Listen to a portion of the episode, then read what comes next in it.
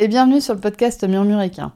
Moi c'est Audrey et tous les vendredis, je vous partage un maximum d'informations et de pistes de réflexion sur des sujets autour de la santé et du bien-être, autant équin qu'humain. L'objectif de ce podcast est de vous apporter de la sérénité et de la sécurité dans votre couple cheval-cavalier en vous permettant de gagner en compréhension du monde équin sans jugement, mais surtout avec une bonne dose d'humour, de bonne humeur, de passion et d'ouverture d'esprit. Bonne écoute Bonjour à toutes et bienvenue sur le podcast Murmuréquin. Tu es en train d'écouter l'épisode 110 du podcast Murmuréquin qui va te parler un peu éducation et shiatsu. Cet épisode fait suite à la série de trois épisodes, donc les épisodes 107, 108 et 109, qui était une série qui était dédiée aux moyens d'apprentissage du cheval. Et je vous avais posé des questions sur euh, les moyens d'apprentissage, l'éducation du cheval, etc. sur Instagram. D'ailleurs, si tu veux me suivre sur Instagram, c'est sur le compte at murmure.animal.shiatsu. Donc je vous avais posé des questions, bah voilà, qu'est-ce que vous aimeriez savoir sur l'éducation, les moyens d'apprentissage du cheval? Et une de vous m'a posé une question qui était très intéressante. Et la question, c'était qu'est-ce que c'est qu'un cheval bien éduqué pour moi en tant que praticienne shiatsu Et j'ai trouvé cette question vraiment très très pertinente. Je l'ai trouvée, je, on me l'avait rarement posée, mais en fait, on me l'a rarement posée directement. Par contre, on me l'a posée plus ou moins indirectement par des questions comme est-ce que j'accepte les jeunes chevaux en séance de shiatsu? Est-ce que j'accepte les chevaux traumatisés en séance de shiatsu? Est-ce que j'accepte des chevaux qui se laissent pas toucher partout en séance de shiatsu? Et donc du coup, bah, dans cet épisode que tu écoutes maintenant, je vais t'apprendre bah, quels sont les prérequis d'éducation entre guillemets qu'il me faut pour que ton cheval profite pleinement de sa séance de shiatsu. Avant de commencer cet épisode, je tiens à te rappeler que ce sont mes exigences, mes prérequis à moi. Ce ne sont pas forcément les prérequis que mes consoeurs shiatsuki, ostéopathes ou masseuses vont demander. Et donc, dans tous les cas, je t'invite à te rapprocher de ta praticienne si tu as un doute sur l'éducation de ton cheval et l'éducation qu'il devrait avoir, les prérequis qu'il devrait avoir pour profiter pleinement de sa séance de shiatsu, d'ostéo ou de massage. Il y a pour moi trois prérequis à maîtriser, entre guillemets, avant d'avoir une séance de shiatsu avec moi, et je vais te les donner par ordre d'importance. Donc le premier prérequis, c'est le plus important, le troisième, ce sera le moins important, le troisième moins important. Le premier prérequis qui pour moi est impératif en fait, c'est le toucher. J'ai une seule demande quand je viens en séance de shiatsu, c'est que ton cheval accepte de se laisser toucher au moins une partie du corps dans le calme. J'ai bien dit une partie du corps. Il n'est pas obligé de se laisser toucher tout le corps dans le calme. Il peut se laisser toucher seulement une ou certaines parties. Je manipulerai le cheval en fonction de ce qu'il est capable d'offrir le jour de la séance. Par exemple, j'adore avoir des jeunes ou des chevaux sauvages qui se laissent pas trop manipuler, qui sont en train d'apprendre à se laisser manipuler. J'adore avoir ce genre de chevaux en séance, même s'ils se laissent pas toucher partout. Parce qu'en fait, la séance de shiatsu va aussi leur apprendre que le toucher par une autre personne que leur humain, ça peut être très agréable. C'est-à-dire qu'en début de séance, on va commencer la séance par la zone où le cheval se laisse toucher le plus facilement, là où il est plus à l'aise, ça dépend. Chez certains, c'est la tête, chez certains, ça va être le dos, chez certains, ça va être les postérieurs. On va voir ce par quoi le cheval est capable d'accepter, ce que le cheval est capable d'accepter, et on va faire en fonction. Et donc, je vais commencer par la zone où le cheval est le plus à l'aise, et ensuite, on va bouger. Je commence par la zone où le cheval est le plus à l'aise, et comme ça, en fait, il va comprendre que bah, ce que je fais, c'est cool, et donc potentiellement, il va me laisser toucher d'autres parties de son corps. Et bien évidemment, on arrête la séance quand le cheval est trop inconfortable avec le toucher. Le but, c'est qu'il apprenne que le toucher par une autre personne que son humain, ça peut être très agréable. Et une raison pour laquelle moi j'accepte des chevaux qui se laissent pas toucher partout sur le corps, c'est non seulement, bah, comme ça ils apprennent que se faire toucher par une autre personne, ça peut être agréable. Il y a aussi une autre raison, c'est que moi je pratique aussi la fasciathérapie. Et avec la fasciathérapie, ça permet d'avoir accès à beaucoup de zones du corps même si le cheval n'accepte pas le toucher direct sur cette zone du corps. On peut par exemple avoir accès au postérieur énergétiquement grâce au dos. On peut y accéder par le dos. Et donc ça permet qu'un cheval qui se laisse pas forcément toucher les postérieurs, on va pouvoir quand même essayer de l'aider. Et donc selon la surface du corps que le cheval accepte de se laisser toucher, on va être plus ou moins sur une séance d'habituation au toucher, sur de la fasciathérapie ou sur une vraie séance de shiatsu académique, on va dire. Parce que des fois, quand je fais des séances euh, mes collègues qui me verraient faire me disent c'est pas du shiatsu. Et ils auraient pas tort. Ils auraient pas tort. Quand on a un cheval qui peut pas se laisser toucher sur l'intégralité du corps, bah, en effet, on n'est pas vraiment sur une séance de shiatsu. on est sur une séance qui mêle du shiatsu et d'autres choses. Mais ça permet dans tous les cas d'en retirer un grand grand bénéfice pour l'animal. Et la séance peut aussi permettre de mieux comprendre pourquoi ton cheval, il accepte pas forcément de se laisser toucher certaines zones.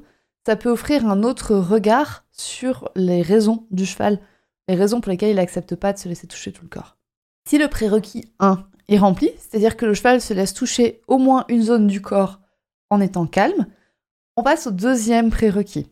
Je deviens un peu plus souple sur ce deuxième prérequis, qui est l'immobilité. Et en fait, c'est plus le calme que j'attends plutôt que l'immobilité.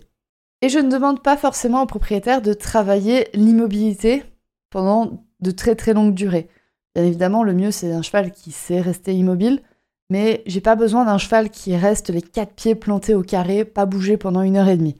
Non, c'est pas ça que je demande.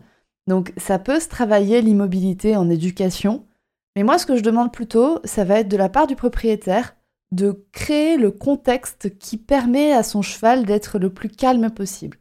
Et donc je vais en fait demander non pas de l'éducation du cheval, mais je vais demander du propriétaire qui connaisse son cheval et qui sache dans quel endroit le cheval est le plus calme possible.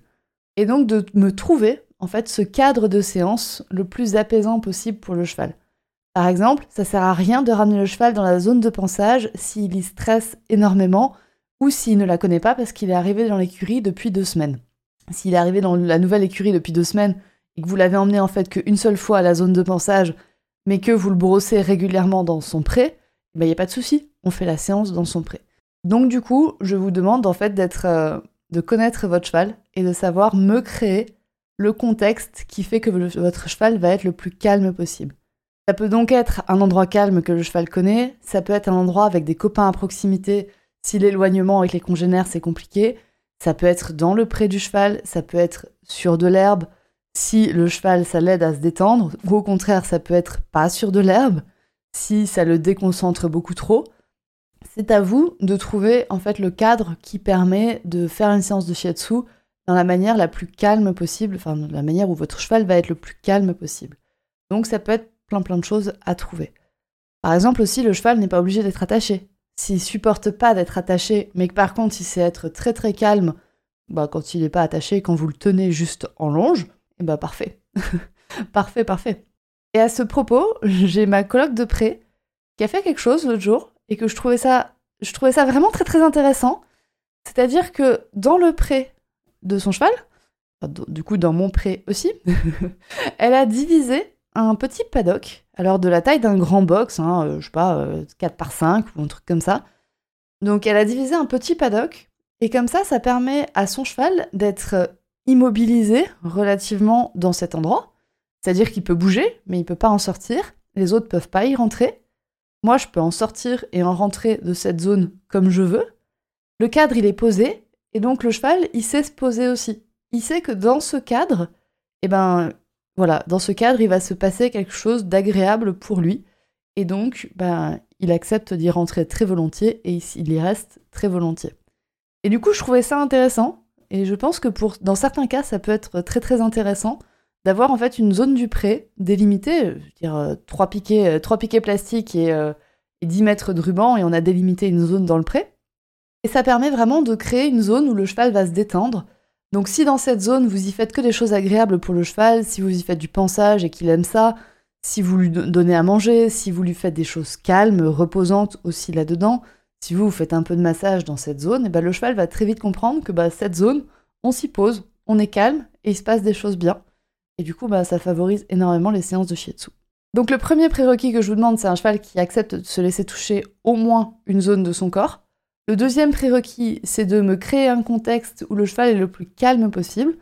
Et la raison de ce second prérequis, c'est en fait de ce second prérequis en découle le troisième, et le troisième prérequis que je vais vous demander, c'est ma sécurité, la sécurité de votre cheval et la votre sécurité à vous aussi. C'est la sécurité de tout le monde, de nous trois. Mais cette sécurité, c'est vrai que j'aurais pu le mettre en premier prérequis, mais en fait pour moi, cette sécurité, elle va découler des deux prérequis précédents.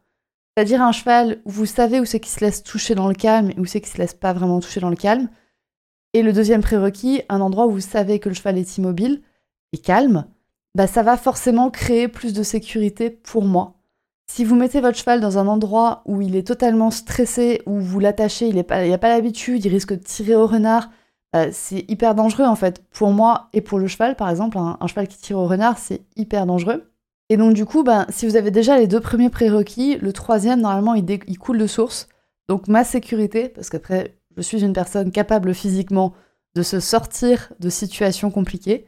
Et ma manière de me sortir de situations compliquées, c'est de pouvoir fuir. je, suis, une humaine qui, qui fuit comme un cheval.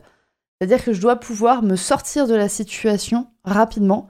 Et pour me sortir d'une situation risquée rapidement, ma manière à moi, c'est de pouvoir m'éloigner de la source de danger, qui en l'occurrence serait peut-être votre cheval, qui n'est pas calme, qui bouge, qui, euh, qui s'énerve, qui panique, qui a peur. Tous les chevaux ont le droit d'avoir peur.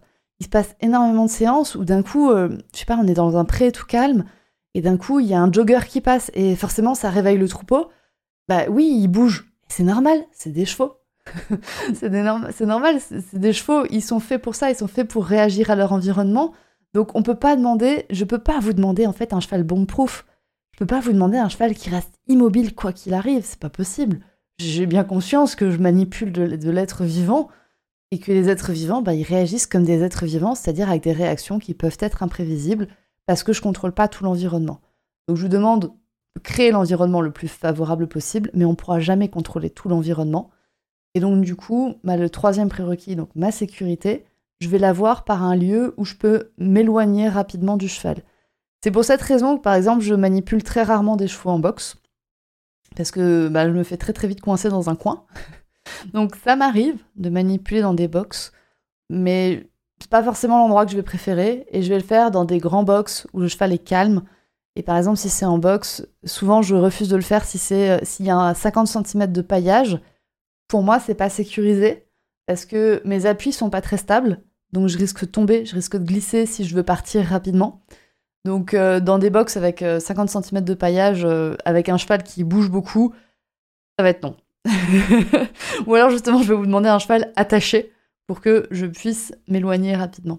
Un autre truc qui est important pour moi, donc je vous l'ai dit par exemple avec la paille, c'est d'avoir un endroit où mes pieds sont les plus stables possibles et où il y a moins de risques potentiels pour mes pieds. donc l'idéal, c'est une surface plane, où il y a le moins en tout cas de dénivelé possible. Mettez pas au bord d'un trottoir, c'est terrible pour moi qui loupe les trottoirs. Donc pas vraiment au bord d'un trottoir ou au bord d'une petite marche ou des trucs comme ça, ça c'est pas ouf. Euh, sur 50 cm de paille, c'est pas ouf non plus. Euh, les pieds dans 50 cm de boue, c'est pas fou non plus parce que pour me sortir de là rapidement, je risque d'y laisser une botte. Mais bon, ma foi, dans la boue, j'arrive quand même à me sortir. Il y a quand même des différences entre un petit peu de boue. Donc je vous ai dit, je manipule très très volontiers au pré. Si votre cheval y est plus calme, je manipule très très volontiers au pré. Euh, mais pas dans la zone, euh, par exemple, pas dans la zone d'entrée du pré. Vous voyez, la zone où, les chevaux, ils, ont vraiment brassé la zone, où il y a 50 cm de boue, où c'est pas possible d'y manipuler, enfin, c'est pas possible d'y marcher sans y laisser une botte. Ça, non. Libérez-moi une autre zone. Faites-moi un petit paddock au milieu du pré, dans une zone qui est la moins boueuse possible, et où on peut être en proximité, enfin, là où, là où votre cheval est le plus calme possible. Voilà donc les trois prérequis que je vous demande, moi, pour une séance de shiatsu. Donc la première, c'est un cheval qui se laisse toucher au moins une zone du corps. La deuxième prérequis, c'est un cheval, c'est que vous sachiez me créer le contexte dans lequel votre cheval est le plus calme possible. Et le troisième prérequis, c'est un contexte, donc où le cheval est le plus calme possible et où j'ai le plus de sécurité possible. Et ma sécurité passe par l'éloignement avec votre cheval. Donc je dois pouvoir m'éloigner quand je veux de votre cheval s'il y a quelque chose qui se passe dans l'environnement et quelque chose où votre cheval réagira parce que normal, c'est un cheval. Vous voyez donc avec ces prérequis que bah déjà j'en ai pas beaucoup, je trouve. j'en ai pas beaucoup, ils sont très souples. L'important c'est votre cheval. Je sais m'adapter au cheval. Je sais m'adapter, c'est mon métier de m'adapter au cheval. Et vous voyez que ces trois prérequis, c'est pas vraiment de l'éducation. On n'est pas sur de l'éducation pour moi on est sur de la gestion de contexte, de la gestion d'environnement et la création d'un environnement et d'un contexte le plus favorable possible à la réalisation de la séance. On n'est donc pas sur des choses que le cheval doit savoir faire, on est sur des choses que le cavalier doit pouvoir connaître. Et non pas maîtriser, hein. Le, cavalier ne peut pas tout maîtriser, mais on est sur un cavalier qui doit connaître le plus possible son cheval. Moi aussi, je suis là pendant les séances pour vous aider à mieux connaître votre cheval, pour vous aider à mieux le comprendre, à mieux le connaître, à mieux le savoir, le cerner. Donc n'hésitez pas, surtout si pendant une séance, si vous vous dites euh, Ah mais euh, je suis pas sûr de vraiment savoir si mon cheval est plus calme à un endroit qu'à un autre. J'hésite entre deux endroits, qu'est-ce que t'en penses Audrey? Bah justement, n'hésitez pas à me dire Qu'est-ce que t'en penses Audrey? Et à me présenter ça et à me dire bah voilà regarde comment il est dans ce contexte. Et puis maintenant je t'emmène dans l'autre. Et regarde comment il est bah, dans l'autre contexte et lequel, euh, lequel est le mieux pour toi. Vous pouvez aussi m'envoyer un message avant, un message en me disant bah voilà, j'hésite entre ces deux lieux, qu'est-ce que t'en penses? Comment ça se passe? Qu'est-ce qui est le mieux pour toi? Le but c'est vraiment de s'adapter. Et donc pour moi l'adaptation à votre cheval, ça passe par la communication. Donc ça passe par la communication entre le, cavalier et le cheval, entre moi et le cheval, et entre le cavalier et moi. Donc n'hésitez pas à me parler, à me poser des questions, et je pense que ce sera pareil pour toutes les praticiennes que vous allez rencontrer. N'hésitez pas à leur parler, à leur expliquer ce qui se passe, à leur expliquer ce que vous connaissez de votre cheval, et voilà. et après, nous, en tant que praticienne, l'important, c'est aussi de connaître le cheval et les chevaux de manière générale. Donc en tant que praticienne en shiatsu, ben, moi, les signaux d'apaisement, je les connais très très bien. Je les connais très bien, je sais les repérer.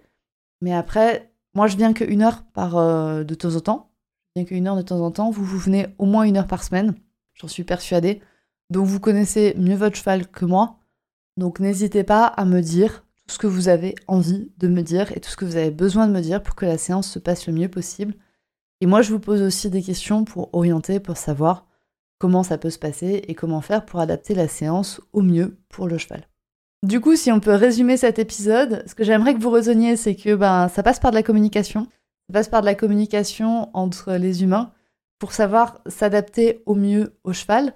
Et donc, c'est aux humains de créer pour moi le contexte le plus favorable à, au cheval. C'est pas vraiment au cheval d'être éduqué pour recevoir une séance de shiatsu. C'est à l'humain de savoir connaître, son cheval, de comprendre son cheval et de savoir s'adapter à son cheval pour qu'il soit capable de recevoir une séance de shiatsu de la meilleure des manières, ou une séance d'ostéo, ou une séance de masseur.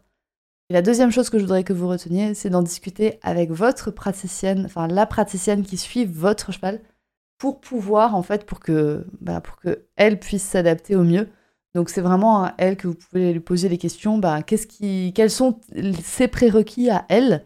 Ça, c'est mes prérequis à moi, qui peuvent varier selon une praticienne à une autre. J'espère que cet épisode vous a été utile. On est un peu plus sur des soins. On retombe sur le shiatsu, sur les soins aux chevaux. Et d'ailleurs, je voulais vous dire que cet été, eh ben, il y aura toute une série d'épisodes orientés autour des soins des chevaux. Il y aura donc des interviews de personnes qui ont eu des problèmes de santé et des problèmes de santé que moi je maîtrise pas beaucoup. Donc vous aurez des témoignages de personnes qui ont rencontré des problèmes de santé avec euh, leurs chevaux et donc des problèmes de santé que moi je connais pas beaucoup et donc elles pourront beaucoup mieux vous les expliquer que moi. Donc je pense que ça va être une série d'épisodes, d'interviews qui va être ultra passionnante et pour vous et pour moi. Et il y aura aussi d'autres épisodes justement pour vous aider à mieux comprendre ben, qu'est-ce que c'est que les praticiens de soins, comment c'est faire des bons soins, qu'est-ce qu'il y a comme avantage, comme inconvénient à faire des soins? On parlera aussi certainement de l'effet placebo chez les chevaux. On parlera de gestion des soins chez les chevaux. J'espère donc que cette future série sur les soins euh, vous aidera énormément. Moi, j'ai pris beaucoup de plaisir à la créer. j'ai pris beaucoup de plaisir à la planifier, à, la programmer. Donc, j'espère que vous aurez autant de plaisir que moi à écouter cette série sur les soins. Donc, on va se retrouver en fait tout le mois de juin, juillet, août, tous les mois de juin, juillet, août, pour parler plus soins, profession de santé, professionnel de santé et de comment prendre soin de son animal. On est donc sur la fin de cet épisode. J'espère qu'il t'a plu. Si c'est le cas, n'hésite pas à venir me le dire sur Instagram sur le compte murmure.animal.shietsu. Et je te souhaite une très bonne journée où que tu sois. Et je te dis encore merci pour ton écoute. Bonne journée Et voilà, c'est la fin de cet épisode du podcast Murmuréquin. J'espère que cet épisode vous a plu. Si c'est le cas, n'hésitez pas à venir me le dire sur Instagram ou par mail. Vous pouvez aussi partager l'épisode à une personne qui veut en apprendre plus sur les chevaux. Et si vous avez envie de soutenir un média qui a comme ambition de propager le savoir au plus grand nombre et ainsi d'améliorer la vie de nos compagnons à crinière, vous pouvez le faire dès aujourd'hui en faisant un don sur le compte Tipeee du podcast Murmurica. Je vous laisse donc le lien de mon compte Tipeee dans la description de cet épisode et je vous remercie au plus profond de mon cœur si vous m'aidez dans le projet fou de ce podcast qui est de rendre le savoir équin toujours plus accessible pour tout le monde. On se retrouve vendredi prochain pour un nouvel épisode. À bientôt!